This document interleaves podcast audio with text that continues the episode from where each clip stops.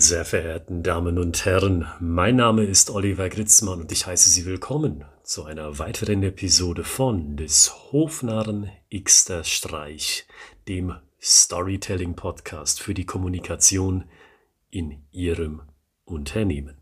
Und auch wenn Sie neu mit dabei sind, wenn das Ihre allererste Episode sein sollte, die Sie sich von diesem Podcast anhören, dann können Sie an dem Titel der heutigen Ausgabe erkennen, es wird praxisorientiert. Ich möchte Ihnen einen Kommunikationstipp mitgeben, den Sie sofort anwenden können, sobald Sie sich das nächste Mal in die Kommunikationsarbeit begeben, in Ihrer Abteilung oder wenn Sie als Führungskraft weiter oben angesiedelt sind in der Unternehmenshierarchie, habe ich einen Praxistipp für Sie, den Sie abteilungsübergreifend implementieren können bei der nächstmöglichen Gelegenheit. So brainstormen Sie Storytelling in Ihrem Team. Das ist der Titel der heutigen Episode und das Problem, das dieser Episode zugrunde liegt, das möchte ich Ihnen kurz erläutern. Denn die Grundidee, die klingt erstmal unproblematisch, nicht wahr? Sie haben sich also dazu entschieden, eine Geschichte zu erzählen zu Ihrem Unternehmen. Sei das nun eine Geschichte zu Ihrer Produktpalette, oder zu ihrem Dienstleistungsangebot beziehungsweise eine Geschichte zu ihren internen Abläufen, zu ihrer Unternehmenskultur zum Beispiel, wenn sie möglichen neuen Mitarbeitern die Idee schmackhaft machen wollen, doch bei diesem, also ihrem Unternehmen anzufangen. Und dann denken sie sich in einem dieser Szenarien, hey, lass uns doch mehrere Köpfe, idealerweise aus verschiedenen Abteilungen, zusammen in einen Raum stecken und wir brainstormen. Wir sammeln mal Erfahrungswerte. Die Leute aus der Produktionsabteilung können diese Erfahrungswerte, also Geschichten, also Stories beisteuern. Die Leute aus dem Marketing jene. Die Entscheider aus der Personalabteilung, die haben ja sowieso einen guten Überblick über alle anderen Abteilungen und auch die eigene, die haben doch bestimmt ein paar tolle Argumente in Form einer Story parat und so weiter. Und das Ganze klingt total unproblematisch. Aber meiner Erfahrung nach ist das Ganze nicht so unproblematisch. Also dieses Prozedere vom Brainstormen mit verschiedenen Mitgliedern aus ihrer Abteilung und darüber hinaus. Weil es in vielen Fällen Egos gibt und Menschen, die Diskussionen an sich reißen. Und das ist erstmal gar nicht schlimm so ganz allgemein betrachtet. Weil wenn man etwas an sich reißt, kann das auch bedeuten, ich zeige Leadership Skills, Führungsqualitäten. Und wenn Sie mal LinkedIn und Xing besuchen und sich Unternehmerzeitschriften durchlesen, da werden Sie feststellen, das wissen Sie ja auch bereits, Leadership Skills, das sind Fähigkeiten, die man heutzutage braucht. Also doch gar nicht mal so schlimm, oder? Leadership Skills, etwas an sich reißen. Ja, generell durchaus nicht. Aber das kann, nämlich dieses Leadership-Verhalten, dieses An sich Reisen von Inhalten und Gesprächen, das kann auch ganz schön hässlich werden. Dann nämlich, wenn Leute dominieren. Wenn Leute denken, sie müssen zu jedem einzelnen Thema und Subthema ihren Senf dazugeben und darüber hinaus noch richtig harsch auftreten. Es gibt ja eine Art zu sagen, ich habe die und die Meinung und es gibt auch eine Art, eine angenehme Art, häufig zu sagen, ich habe die und die Meinung und dann gibt es diese harsche Art, wo man wie so ein D-Zug angerauscht kommt und man flatscht jeden Gegenwind und jede Gegenwehr platt. Man selbst redet und sonst kein anderer. Und zwar in einem Ton, den man sich besser verkneifen sollte, weil sich die Mutti oder der Vati schämen würde, wenn sie das mitbekommen würden. Naja, und was passiert dann? Stellen wir uns mal gemeinsam diese Frage. Was passiert dann, wenn jemand oder vielleicht sogar auch zwei aus einem größeren Team sich so benehmen? Naja, dann sind die Ergebnisse halt suboptimal. Dann könnte man sich im Endeffekt die größere Gruppe sparen, weil im Endeffekt redet nur diese eine Person beziehungsweise diese zwei Personen, also dieser kleine Kreis an Leuten, die halt übermäßig dominant auftreten.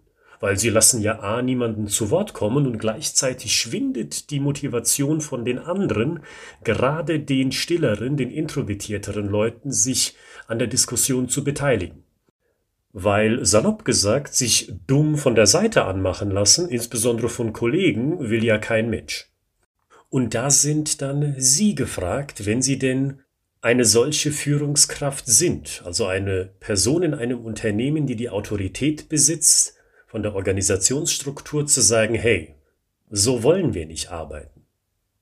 Also Leadership Skills gebe ich Ihnen als Tipp mit. Und diesmal positiv verstandene Leadership Skills, dass man, wenn so etwas auftaucht, also so ein Problem, wie ich es eben beschrieben habe, eingreift.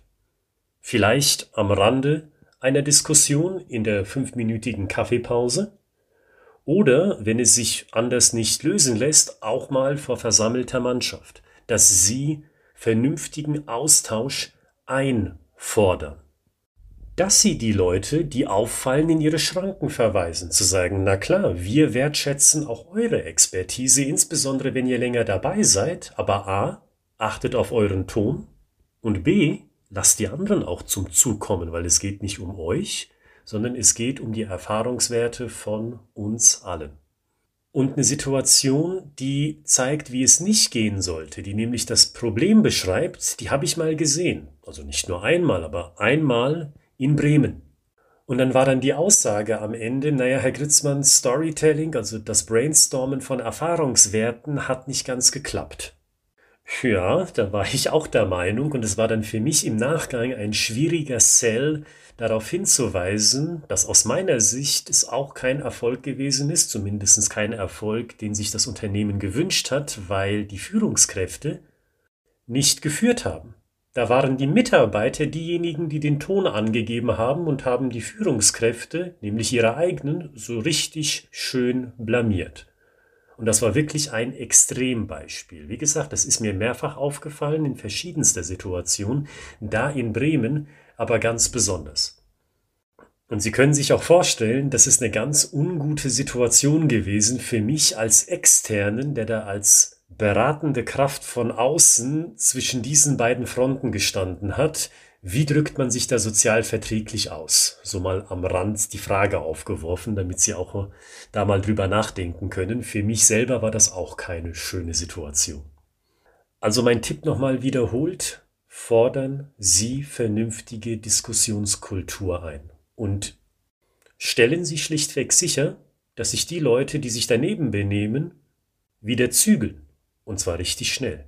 Und wenn Sie noch einen weiteren Schritt gehen wollen, wozu ich Sie auch ermuntere und ermutige, lassen Sie die Leute sprechen, die in der Regel wenig bis gar nichts beisteuern an eigenen Inhalten. Und nehmen Sie diese Personen zuerst dran. Und denken Sie dabei auch an den bekannten Spruch fördern und fordern. Ja, Sie fördern diese stillen Personen, die sich eher bedeckt halten, die eher anderen den Vortritt lassen, aber Sie fordern sie auch, das empfehle ich Ihnen, soll heißen, dass Sie zu diesen Leuten idealerweise auch abseits und im Voraus sagen, okay, wir wollen auch eure Meinung hören, aber stellt sicher, dass ihr die Meinung auch vernünftig präsentiert, soll heißen eben nicht mit einer überaus unterwerfenden Haltung. Zum Beispiel soll es nicht passieren, dass sich diese Leute für ihre Meinung fünf, sechs, sieben Mal entschuldigen und alles in den Konjunktiv packen und nochmal betonen, das ist nur die eigene Meinung.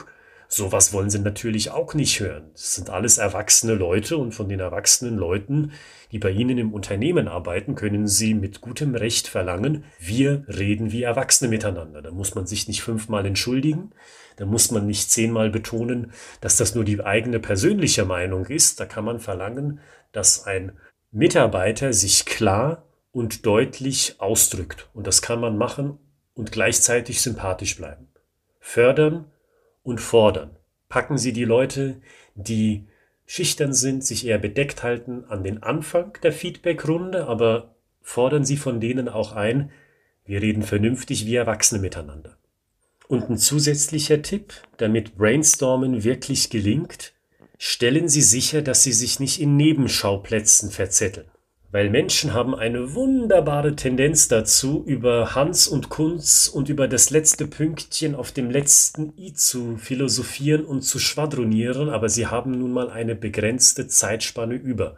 Ich kann mir vorstellen, wenn auch Sie das für sich im Unternehmen planen, nämlich so eine Brainstorming-Session und da sollen verschiedene Abteilungen mit an Bord sein, die ganzen Leute aus den verschiedenen Abteilungen unter einen Hut zu bekommen, das ist nicht ganz einfach. Und die Zeit, die die Leute dann zur Verfügung haben, abseits ihrer regulären Arbeit, die ist auch nicht lang. Da haben sie vielleicht eine Stunde, wenn es hochkommt, zwei. In Ausnahmefällen vielleicht sogar das Doppelte, also vier. Was immer es auch ist, diese Zeit, die will effektiv genutzt werden. Das heißt, wenn Sie wieder in der Position sind, dieses Meeting zu organisieren und zu lenken, dann lenken Sie es auch immer wieder auf den eigentlichen Kern, soll heißen auf das eigentliche Ziel zurück. Wir wollen brainstormen. Und zwar Erfahrungswerte, die wir haben mit unserem Unternehmen und diese Erfahrungswerte sind so gut, weil spannend, interessant, aussagekräftig, dass man sie nach außen hin kommunizieren kann. Für neue Bewerber oder für Kunden oder für wen auch immer. Das ist das Ziel. Also, dass sie zum Beispiel jetzt nicht äh, sich erlauben oder dem Team erlauben, dann zu schwadronieren. Naja, aber den Erfahrungswert können wir nicht nehmen, weil ich habe da ganz andere Erfahrungen gemacht. Und dann kommt ein anderer oder eine andere und sagt, nee, nee, nee, also ihr beide habt nicht recht, ich habe den und den Erfahrungswert gemacht. Ne? Also dass man sich nicht in 10, 15, 20 Minuten in das Thema verrennt, stimmt das überhaupt oder stimmt das nicht? Sie wollen ja sammeln und nicht hauptsächlich wertschätzen oder eben nicht wertschätzen und den anderen sozusagen auch wieder niedermachen. Da haben sie wieder eine ungünstige Gesprächssituation, ein ungünstiges Gesprächsklima geschaffen. Also fordern Sie ein vernünftiges Gesprächsklima ein, vermeiden Sie die Dampfwalze, fördern und fordern Sie Ihre stillen und in sich gekehrten Mitglieder was beizusteuern, und zwar am Anfang, und lassen Sie nicht zu, dass sich das Gespräch verrennt. In Nebenkriegsschauplätzen. Diese drei Tipps gebe ich Ihnen mit, damit Sie wirklich brainstormen können und diese Ergebnisse dann auch notieren. Aber ich glaube, das versteht sich von selbst. Das muss ich nicht noch gesondert erwähnen, dass Sie das alles aufschreiben, dass Sie das dann nochmal weiterverwerten, nochmal schlanker machen und dann nochmal überarbeiten und sich dann noch überlegen, welche Werte, also Erfahrungswerte, kommuniziere ich denn dann wirklich, beziehungsweise ganz generell gefragt, wie geht es dann mit den gesammelten Erfahrungswerten, den Stories, also weiter. Ich wünsche Ihnen alles Gute bei diesem kreativen Prozess. Und wenn Sie sagen, Herr Gritzmann, zu dem Thema im Speziellen oder zum Thema Storytelling in der Unternehmenskommunikation im Allgemeinen, da möchte ich mich mit Ihnen zusammen austauschen, dann schauen Sie doch in die Beschreibung dieser Podcast-Episode da genau auf die E-Mail-Adresse ich at schreibegeschichten.de und wenn Sie unter dieser E-Mail uns eine E-Mail schreiben, dann finden wir ziemlich schnell zu einem Telefontermin, da bin ich mir ganz sicher. Schicken Sie uns einfach ein oder zwei Terminvorschläge und dann kommen wir rasch in ein Gespräch. Und wenn Sie sagen, diesen Podcast, den sollten mehr Leute hören, dann gehen Sie doch zu iTunes und hinterlassen uns ein, zwei Sätze des Feedbacks. Das füttert den Algorithmus, das hilft meiner Kollegin und mir also unglaublich weiter und noch mehr Leute kommen in den Genuss dieser Praxistipps zweimal in jeder Woche neu. Herzlichen Dank an alle, die sich an dieser Aktion beteiligen und bis zum nächsten Mal. Bis zum Freitag wünsche ich Ihnen alles Gute, viel Kreativität. Bleiben Sie gesund.